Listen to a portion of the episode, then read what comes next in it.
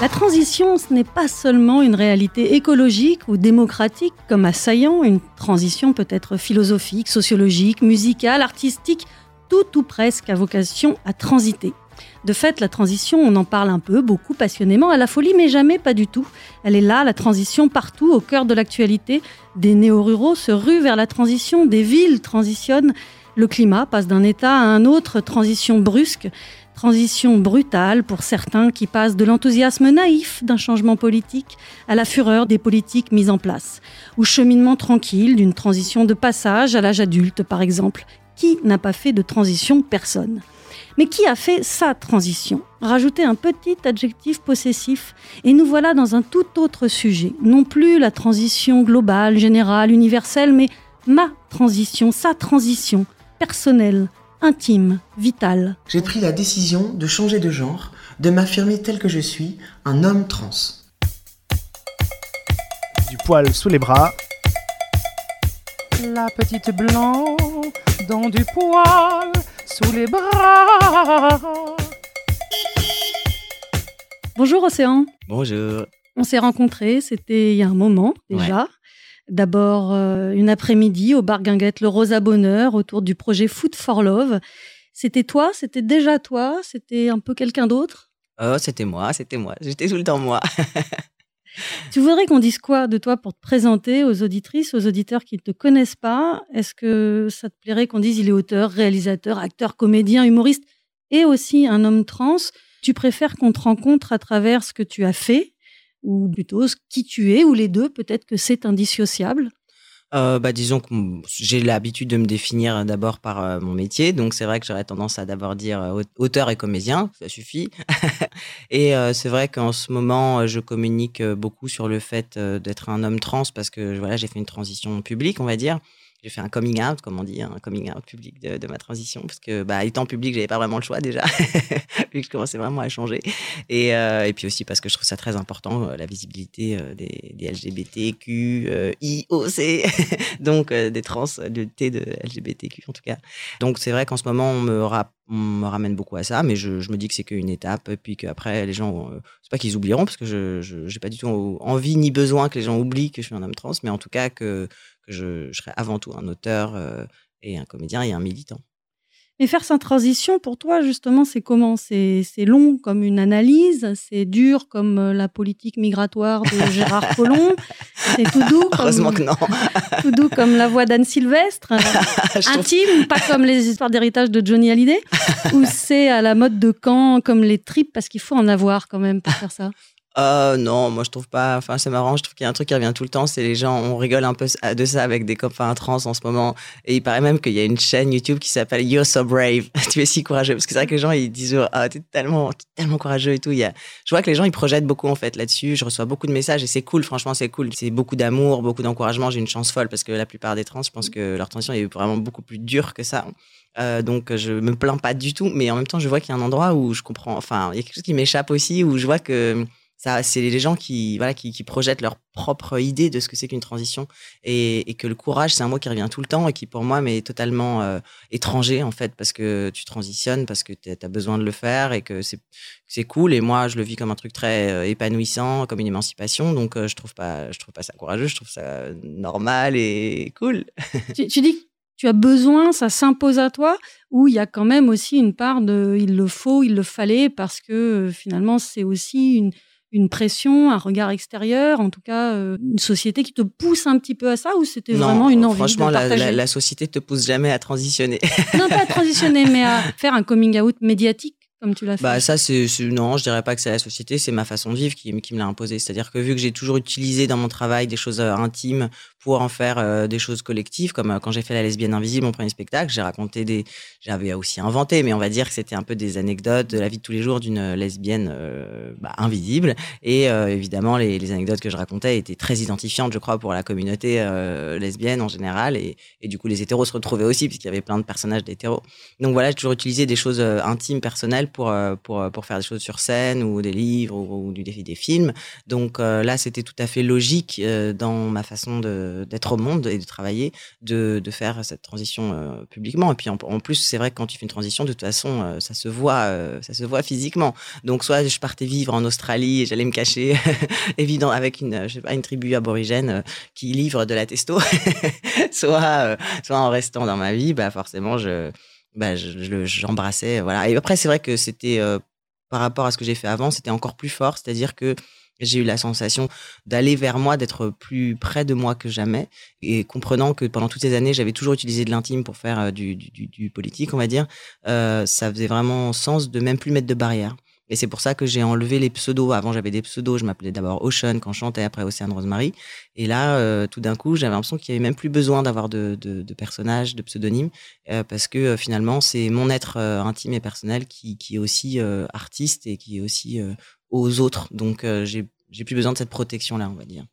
Je précise homme trans et pas simplement homme, et bien sûr je ne parle que pour moi-même, parce que si je ne me suis jamais identifiée aux femmes, je ne m'identifie pas non plus aux hommes cisgenres qui ont toujours appréhendé le monde depuis leur corps, leur vie sociale, leur pénis de naissance et les privilèges que cela implique. J'ai choisi ce, petit extrait de, ton coming out que tu as fait avec le site Committed, Committed ouais. nouveau site d'info euh, justement LGBTQI et, et autres euh, plus.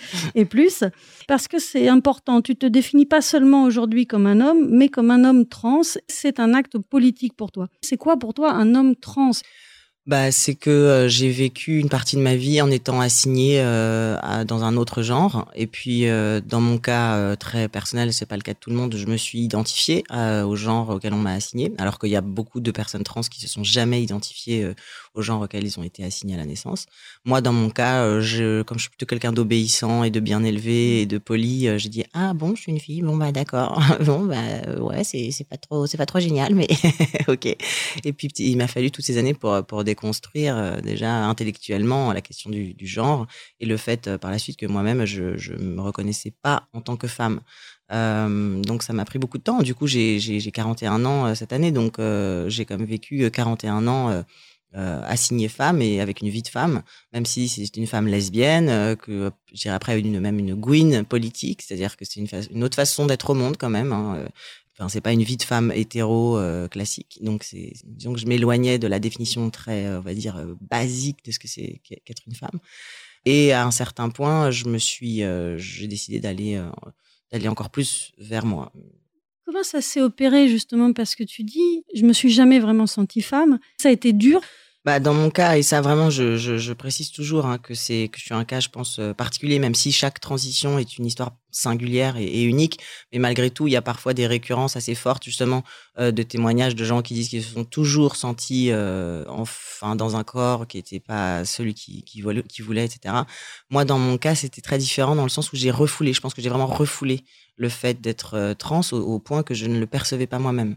Donc en fait, moi, j'ai pas souffert parce que finalement, enfin j'ai souffert comme plein de gens souffrent et j'ai souffert d'être une femme comme euh, la plupart des femmes souffrent d'être des femmes parce que de toute façon c'est toujours euh, c'est un plan pourri hein, d'être une meuf a priori. Enfin il y a quelques privilèges mais franchement c'est pas ouf c'est pas les tu vois surtout quand t'es lesbienne bon a priori c'est quand même relou quoi. Euh, du coup mais bon j'étais non non j'ai tout le temps fait ce que j'avais envie de faire ce que je ressentais au moment où je le, je le ressentais. Et donc je dirais qu'à partir du moment où déjà je me suis affirmée comme lesbienne moi je me suis dit vraiment identifiée lesbienne. Je me dis non mais moi je suis lesbienne c'est ça c'est pour ça que je en fait je me sens sentais mal avant, quand j'assumais pas d'être lesbienne. Donc à l'adolescence et tout, je, me disais que c'était c'était horrible, qu'il fallait pas que je sois lesbienne, que c'était terrible. Et puis en même temps, j'étais débordée, on va dire, par euh, par mon, désir homosexuel. Donc c'était clairement, euh, voilà, c'était mon identité. Et une fois que j'ai assumé ça et que j'en ai même fait un spectacle et tout ça, euh, ma vie n'a été que une, une, émancipation permanente, je dirais, où d'abord je me suis vraiment identifiée à une voilà une lesbienne invisible, c'est-à-dire une lesbienne très féminine, très fille, petit à petit, je me suis rendu compte que ça aussi, c'était des normes que j'avais intégrées euh, sans m'en rendre compte, encore une fois, parce que j'étais très sincère quoi quand je l'ai fait. Mais après coup, je me dis, mais non, en fait, quand j'étais ado, euh, quand même, j'ai une phase où j'avais euh, les cheveux hyper courts, je mettais des baguilles. en fait, j'aimais bien être un peu, voilà, tomboy. Et donc, je me dis, mais en fait, je crois que si je me suis empêchée de rester tomboy, c'est parce que j'avais peur du jugement et que, et que j'avais intégré inconsciemment que c'était plus facile de faire ta, une carrière aussi et une vie en général en tant que lesbienne féminine parce que comme tu corresponds au, code hétéronormatif, bah du coup euh, les gens t'acceptent mieux. Et c'était, mais tout ça c'était inconscient. J'ai vraiment là je l'ai mmh. formulé que après. Sur le moment, je, je disais ah moi je suis comme ça, j'aime mettre du rouge à lèvres, j'aime m'habiller en fille et tout ça. Et au bout de plusieurs années, je me suis rendu compte que c'était pas c'était pas si juste en fait avec euh, qui j'étais vraiment intimement. Et là j'ai commencé à, me masculiniser, à assumer d'être plus masculine, mais parce que j'ai pu le déconstruire intellectuellement et puis aussi parce que justement comme j'étais commencé à être connue, euh, je me retrouvais par exemple dans des invitations, dans des médias, on me disait non mais toi ça va et je disais, comment ça, moi, ça va? Et là, je, me suis dit, attends, et je disais, mais attention, moi, je, suis là, euh, je parle au nom de toutes les lesbiennes, je les défends euh, de la plus butch des butch euh, à la plus lipstick des lipsticks, mais il n'y a pas de toi, ça va. et, j'ai commencé à dire, à formuler d'abord intellectuellement que pour moi, une fille qui s'épile pas, qui met des jeans, qui a les cheveux courts et qui va bosser comme ça et qui peut pas perdre de temps à se préoccuper d'être féminine ou à dépenser de l'argent dans de l'épilation laser, susciter chez moi plus d'admiration que une fille euh, qui euh, claque tout son, son fric dans, dans, des fringues et qui met des talons et qui se fait mal au dos et qui a tout le temps froid parce qu'elle met des mini-jupes. Enfin, c'est pas que je l'admire pas, je la respecte complètement, cette femme, évidemment. C'est juste que euh, moi, en tout cas, j'avais à titre personnel, plus d'identification vers euh, des, femmes plus viriles qui assumaient justement de pas être euh, dans des codes hétéro-normatifs et cis-normatifs. Et en disant ça, je me dis, mais en fait, moi-même, je, je, je, je, me sentirais mieux euh, en étant plus masculine. Et si j'ai si j'étais aussi féminine, c'était aussi pour me protéger et justement être acceptée. J'avais raison, en fait, puisque c'est exactement ce qui s'est passé. Mais donc, quand on a commencé à me renvoyer le toi, ça va, j'ai fait, ah non, non, non, non, non, non, non. En fait, d'ailleurs, moi, en fait, moi, c'est pas ça. En fait, moi, j'ai recommencé à mettre des jeans un peu plus larges parce que je suis plus confort. Et tiens, je vais me couper les cheveux parce qu'en fait, euh, ça me saoule. Et puis en fait, mon prochain spectacle, je jouerai pas du tout sur la séduction comme je pouvais le faire un peu dans le premier. Donc j'ai d'abord attaché mes cheveux, qui était un geste très fort en fait, mis un pantalon alors que dans le premier spectacle j'avais des, talons et une robe. Et voilà, je me suis trouvée euh, voilà en jean, plus masculine. Et, et, puis petit à petit, je me suis dit mais en fait, moi j'aime bien les muscles, j'ai envie d'être musclé. Et donc j'ai assumé aussi ça. Fallait que c'était un truc qui n'était pas évident à assumer avant parce qu'une fille, ça doit être mince et tout ça. Faut pas avoir des, gros des gros biceps. Et, et, donc progressivement, voilà, je me suis rendu compte que j'allais de plus en plus vers le masculin. Et donc je l'ai fait. Donc pour répondre à ta question, il n'y avait pas eu de souffrance puisque j'ai tout le temps fait ce que je sentais, au point qu'à un, certain moment, je me dis, mais c'est insuffisant, c'est encore insuffisant.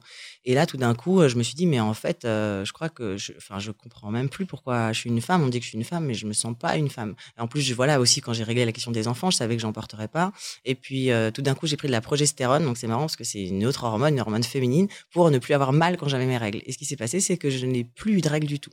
Et tout d'un coup, je me dis, mais attends, j'ai 38 ans, j'ai plus de règles, j'aurais pas d'enfants, je fais des métiers, euh, un métier plutôt qu'on, ben, qui plutôt un métier masculin où je voilà de grande gueule, je parle de politique tout ce que je fais en fait est plutôt associé au masculin. Je couche avec des femmes, bon, et, euh, et je me dis mais en fait je sais pas, je comprends plus du tout ce que ça veut dire être une femme et c'est ça me parle pas. En fait, ça me parle plus. Et en fait, je crois que je me suis toujours senti beaucoup plus euh, garçon et identifié aussi plus physiquement identifié aux hommes. Et là, je me suis dit, OK, en fait, je suis trans et, en fait, c'est OK. Mais c'est pareil, en fait, si je me suis pas formulé avant, c'est parce que j'avais intégré une transphobie tellement, tellement forte, au point que même quand j'étais jeune, je savais même pas que ça existait. C'est pour ça que je me dis, si j'avais eu à 20 ans euh, quelqu'un qui fait euh, comme ça un coming out public, euh, que je vois à la télé, bah, peut-être que ça m'aurait mis, ou dans un film, peut-être que j'aurais fait tout ça beaucoup plus tôt. Mais en fait, je savais même pas que c'était possible. Ici, on est libre.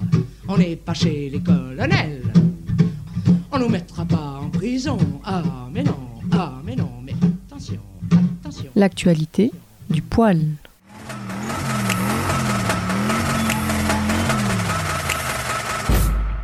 Quand on est une société qui vend des rasoirs jetables, on ne montre pas de poils, ni dans ses spots, ni sur des affiches. Un peu comme quand on vend des serviettes hygiéniques, on ne montre jamais de sang.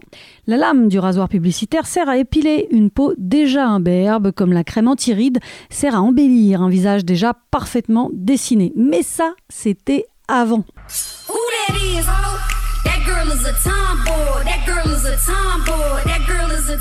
La marque américaine Billy montre enfin des poils, et pas des petits, des poils sur le visage, sur le ventre, sous les aisselles, sur l'orteil, partout, partout, partout, et sur des corps ni anorexiques, ni que blancs, ni ceci, ni cela, des corps qui nous ressemblent, des corps parfaits de leurs imperfections. Un message clair, body hair, everyone has it, les poils, tout le monde en a, même les femmes, même si la société nous fait croire que ça n'existe pas.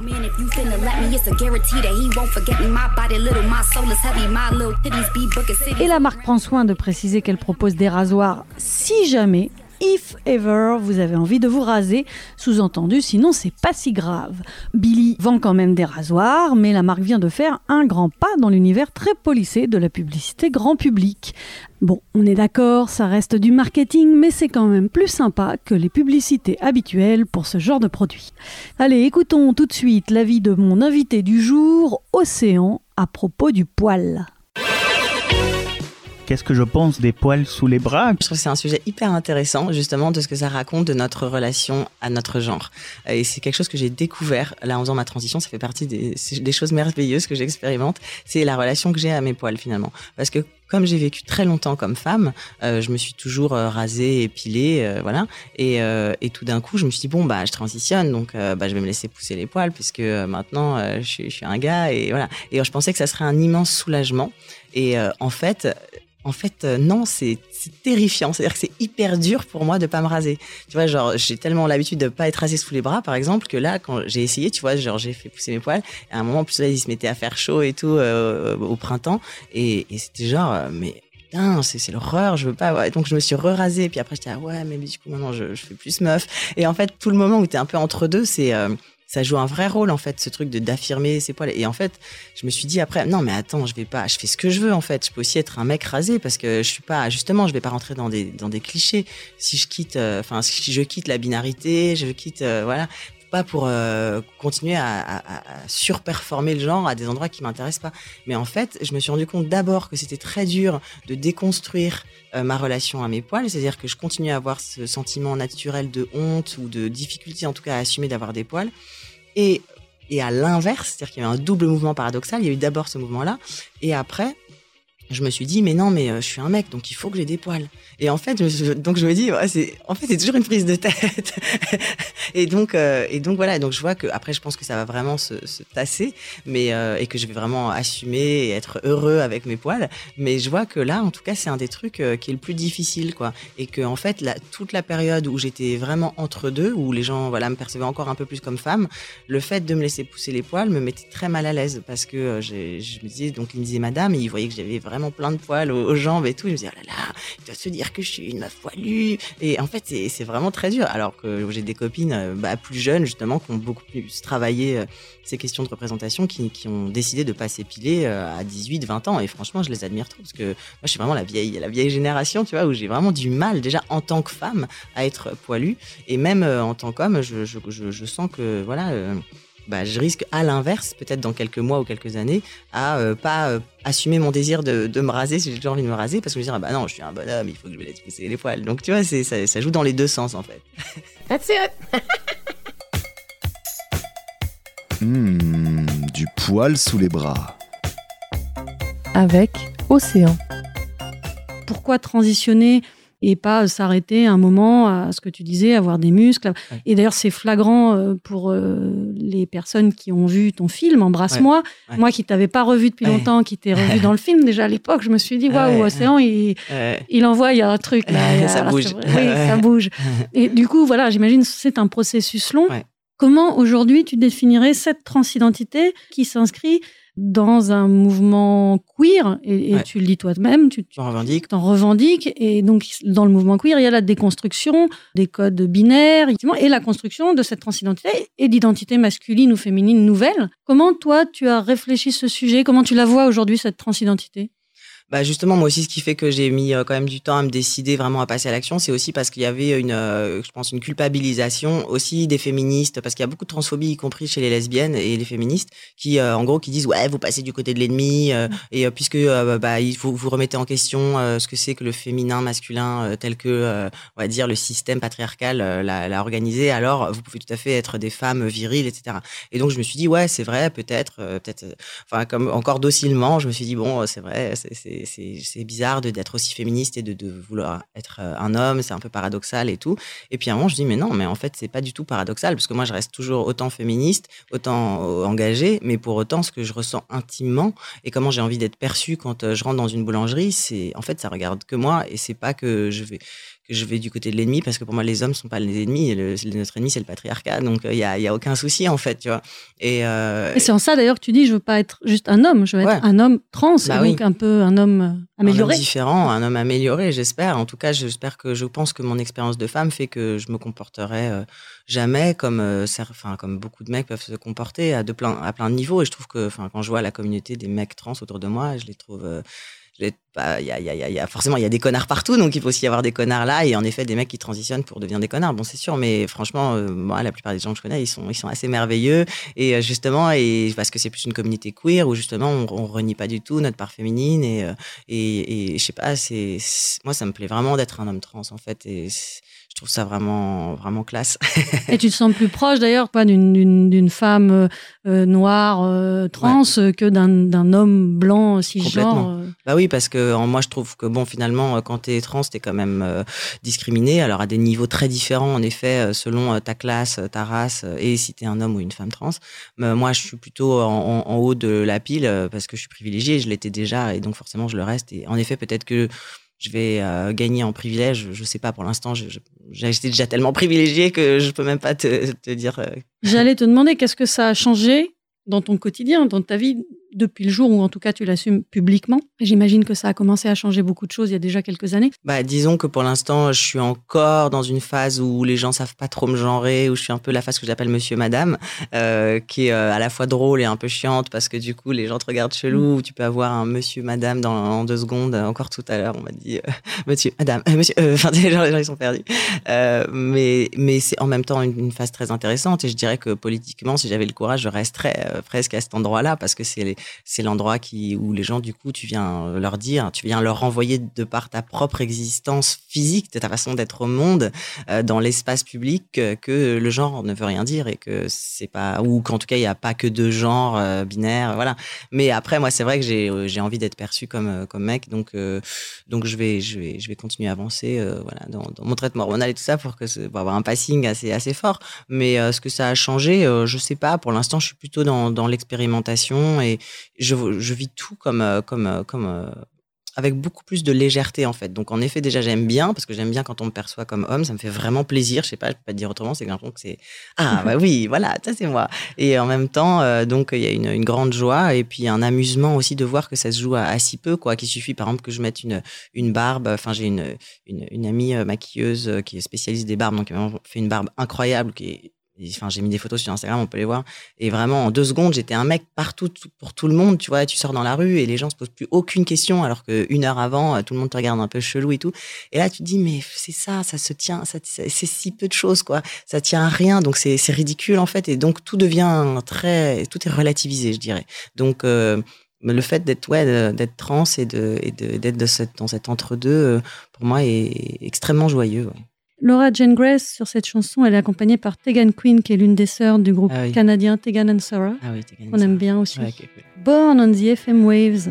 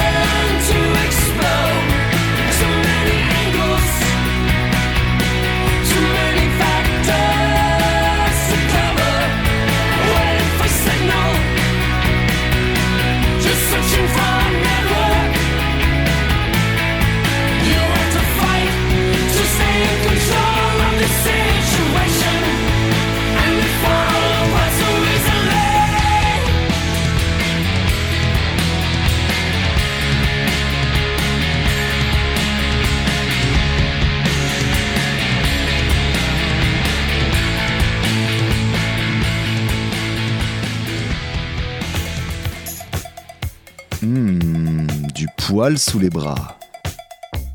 Avec Océan. Je suis impressionnée par cette facilité de parole, d'expression. Alors, je sais que tu as une expérience médiatique qui est là, qui est forte. Mais qu'est-ce qui t'a donné, dans le fond, cette assurance, cette force pour parler de façon aussi décomplexée et, et qui doit faire énormément plaisir à d'autres personnes, euh, trans ou pas d'ailleurs, mais euh, qui doivent se dire, puiser un peu de cette énergie pour euh, s'assumer elles-mêmes ou eux-mêmes? Bah, je, disons, je, dirais que c'est vraiment mon, mon caractère, en fait. C'est que j'ai un peu toujours travaillé comme ça. C'est-à-dire que ma façon de militer, ça a été de produire des œuvres joyeuses, positives, euh, qui puissent être identifiantes aussi, parce que ma réaction euh, d'artiste euh, lesbienne à l'époque, c'était de dire, mais attendez, j'en peux plus, moi, de voir que des représentations glauques où on nous montre en train de souffrir ou, d'être rejeté. Et même si c'est des réalités qu'il faut absolument dire, et je dis, dis pas qu'il faut, pas en parler, je pense que les, les, les, les, jeunes et même les moins jeunes ont besoin d'une représentation positive et dans n'importe quelle communauté. Moi, j'ai- eu envie de, de faire des spectacles euh, positifs euh, et donc euh, d'être dans les médias aussi de manière voilà souriante, euh, ouverte, etc. Parce que je savais que ça, ça, ça aiderait plein de gens, que ça ferait du bien à plein de gens, et puis que j'ai un caractère plutôt euh, joyeux en plus. C'est juste Ça ça. s'entend. je fais pas semblant. Et du coup, euh, une fois que j'ai fait, euh, j'ai pris la décision de faire euh, ma transition, bien sûr, il y a eu aussi des peurs. Des moments, j'ai, je, me suis, demandé comment ça allait se passer parce qu'on ne peut jamais savoir à l'avance. Mais du coup, une fois que c'était lancé, voilà, forcément, j'ai complètement embrassé le truc et décidé de le faire avec avec beaucoup de joie parce que franchement, je m'éclate. La vérité, je m'éclate. mais c'est vrai, c'est parce que c'est une expérience. C'est une expérience, c'est d'être transfuge et d'être un peu comme ça euh, de l'autre côté. Franchement, c'est, enfin, je dis pas du tout ça pour pousser les gens à faire des transitions parce que je pense vraiment que c'est pas un truc qui se décide euh, comme ça, mais c'est assez extraordinaire en fait, comme en termes en termes d'expérience pure. Donc euh, et, et comme je disais tout à l'heure, ça relativise beaucoup de choses, donc c'est très joyeux. Est-ce qu'il y a eu à l'inverse aussi quelques, petites déceptions ou des choses un petit peu plus compliquées à vivre Bah, j'ai découvert que oui, qu'au sein de la communauté, on va dire, lesbienne, alors que j'ai vraiment fait beaucoup d'efforts pour dire, voilà, je, je ne vous abandonne pas. D'ailleurs, je remonte le spectacle à Lesbienne Invisible avec une autre comédienne parce que je veux garder un lien. Et cette fois, c'est moi qui serai dans l'ombre en tant que metteur en scène, euh, ce que je trouvais une façon assez jolie de, de, de, de garder un lien, justement, avec la, la communauté, de, de faire revivre ce spectacle, euh, réactualisé en plus. euh, La lesbienne invisible 2.0 Voilà, 2.0. avec Marine Baousson. Exactement. Et, euh, et puis voilà, et de faire mon coming out sur un média LGBT, justement pour m'adresser avant tout à, mes fans, à ma communauté. Et j'ai eu des quelques réactions euh, négatives assez violentes, et vraiment transphobes. Et ça, c'est vrai que c'est toujours dur, en fait. Mais bon, je pense que ça parle surtout des, personnes qui elles-mêmes sont pas très bien dans leur peau. Je pense que les gens qui sont bien dans leur peau, ils sont, enfin, ils sont tous super cool. Donc, euh, mais bon, ça, après, on n'échappe pas. Et puis, ce qui est terrible quand on est artiste, je vais vous dire, c'est que, par exemple, si on reçoit 2000 messages d'amour trop mignons et trois horribles, on va vraiment penser pendant une semaine aux trois horribles. Alors qu'il y en a eu 2000 ou 3000 vraiment trop. Et c'est terrible pour. euh, donc voilà, donc faut envoyer beaucoup de messages d'amour pour que pour faire oublier les trois méchants. Mais c'est con, c'est vraiment con. Je sais qu'il faudrait réussir à prendre du recul avec ça, mais on a, on a toujours du mal. Et moi, en, en l'occurrence, j'ai vraiment eu 99% de messages d'amour et d'encouragement, donc je peux pas me plaindre.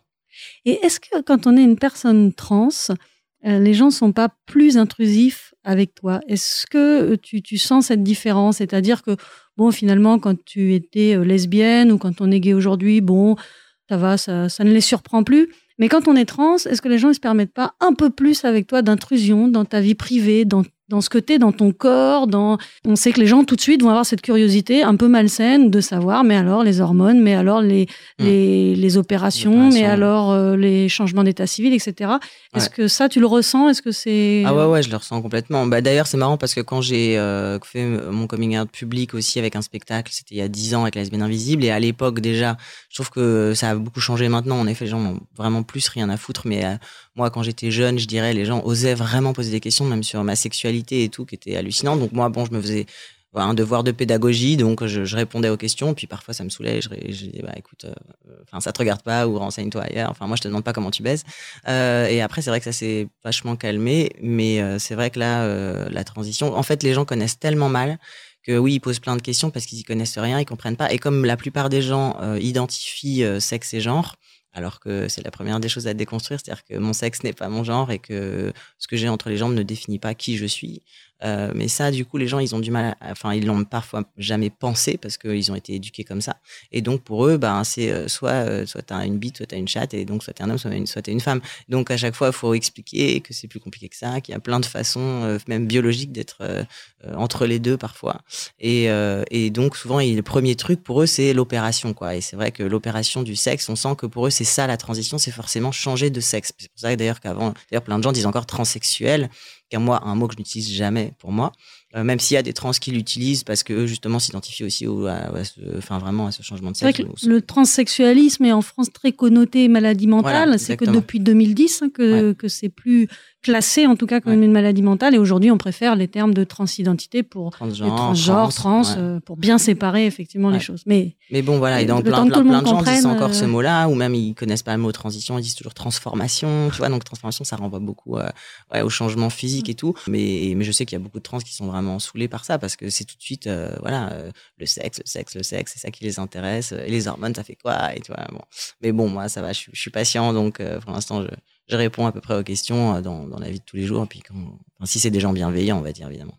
On a beaucoup parlé de transition, mais du coup, maintenant, voilà, on passe à autre chose. Tu as envie aussi de que ce soit plus vraiment un sujet de discussion ou au contraire, ça deviendra aussi peut-être euh, un outil euh, médiatique, un outil de. Artistique, ouais, ouais. Bah, là, je suis en train de faire un documentaire, en fait. Euh, donc, euh, du coup, je vais répondre à beaucoup de questions que les gens peuvent se poser dans ce documentaire, puisque c'est un documentaire assez intime où je filme euh, ma mère, ma famille, mes potes. euh, Enfin, voilà, je filme ma vie, on va dire, pendant un an. Donc, c'est sur la première année de transition qui est, entre guillemets, la plus spectaculaire, justement, physiquement. Et ça sera diffusé sur le, la plateforme web de France Télé en début d'année 2019 en, en épisode, en 10 fois 10 minutes. Et après, j'espère faire aussi une autre version du, en film, vraiment en long métrage documentaire, avec pas forcément les mêmes rushs, mais voilà, euh, pour, le, pour le cinéma et des festivals. Donc, euh, je suis parti pour en parler pendant un bon moment, c'est sûr. Mais après, voilà, j'aimerais bien refaire, un- je vais forcément faire un nouveau spectacle après Chaton Violent qui arrive à sa fin. Là, il y a encore quelques dates euh, à cet automne, euh, jusqu'en janvier. Et, euh, et je, vais, je vais écrire, je commence à écrire un autre spectacle et j'espère que je commencerai à le jouer euh, l'année en 2019. Euh, évidemment, la question du genre, il sera sans doute euh, très présente. Au minimum abordé. Au minimum. En tout cas, la liste sera encore plus longue pour te présenter auteur, réalisateur, acteur, comédien. J'avais oublié chanteur tout à l'heure, humoriste. Bon, la liste euh, va pas s'arrêter là. Merci beaucoup, Ouais, Océan. merci, c'était un plaisir. À bientôt.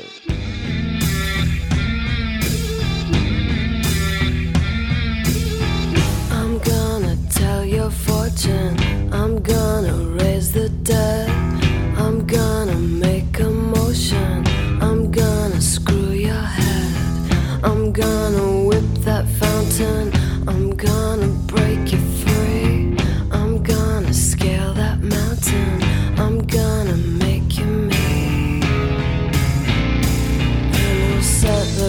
on fire as our rocket ship. Shoots